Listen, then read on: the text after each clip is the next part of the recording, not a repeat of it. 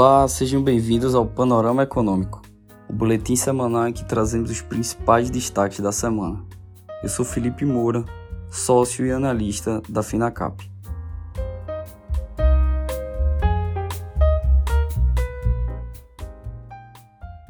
O Ibovespa fechou a quarta semana consecutiva oscilando no intervalo entre 116 mil e 120 mil pontos, enquanto investidores ainda incorporam a aprovação da reforma tributária pela Câmara dos Deputados na semana passada nos preços dos ativos. A expectativa é de que a reforma seja votada pelo Senado em outubro. O governo já se movimenta para convencer o Senado a não fazer mudanças no texto da reforma tributária que impliquem o retorno da matéria à Câmara dos Deputados. O ministro da Fazenda, Fernando Haddad, se reuniu com o presidente do Senado Senado Rodrigo Pacheco durante a semana para iniciar as negociações. Na avaliação do Ministério da Fazenda, a PEC 110 foi toda incorporada pela Câmara e a expectativa da área econômica é que os senadores suprimam excessos e promulguem o texto. A inflação oficial brasileira caiu 0,08% em junho, após alta de 0,23% em maio. Foi a primeira deflação em nove meses e a menor variação para o mês desde 2017, quando o índice ficou em menos 0,23%. Em 12 meses, a taxa acumulada recuou de 3,9% em maio para 3,2%. O resultado ficou abaixo do centro da meta para inflação de 3,25% em 2023. No cenário internacional, os números de preços no atacado dos Estados Unidos referente a junho ajudaram a consolidar um cenário de desinflação, que se deu apoio aos ativos de riscos globais na semana. A percepção de que o ciclo de aperto do Federal Reserve se aproxima do fim ajudou a derrubar as taxas dos treasuries, puxaram para baixo o dólar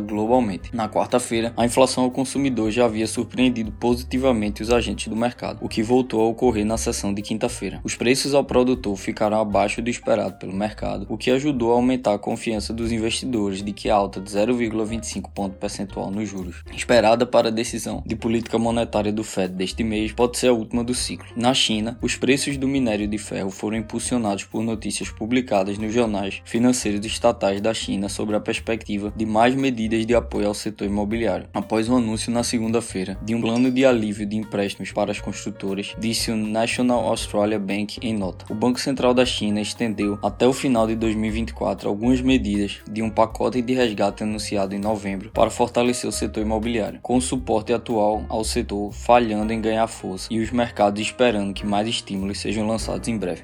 Esse foi mais um boletim semanal Panorama Econômico. Obrigado e até a próxima semana.